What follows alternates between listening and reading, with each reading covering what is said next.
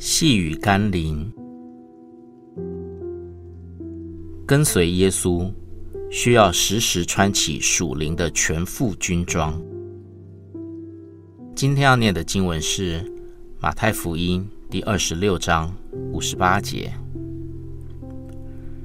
彼得远远的跟着耶稣，直到大祭司的院子，进到里面，就和差役同坐，要看这事。到底怎样？彼得不敢正面的去面对问题，而是做一名旁观者，似乎有见机行事的打算。但是耶稣早已知道他的软弱，会在压力之下而不认主。很多时候，惧怕与压力会让我们变得失去原则，甚至，会让我们选择一种对自己当下有利的选项，而放弃一些基督徒应有的立场与坚持。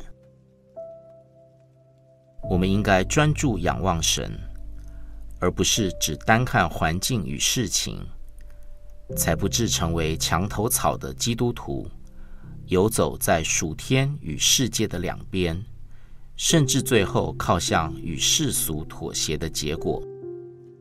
我们一起来祷告，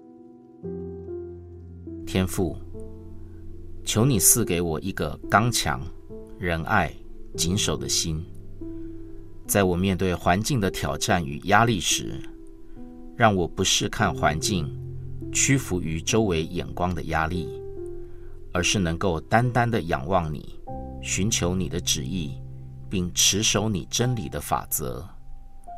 使我能在这弯曲悖谬的世代中，做你无瑕疵的儿女。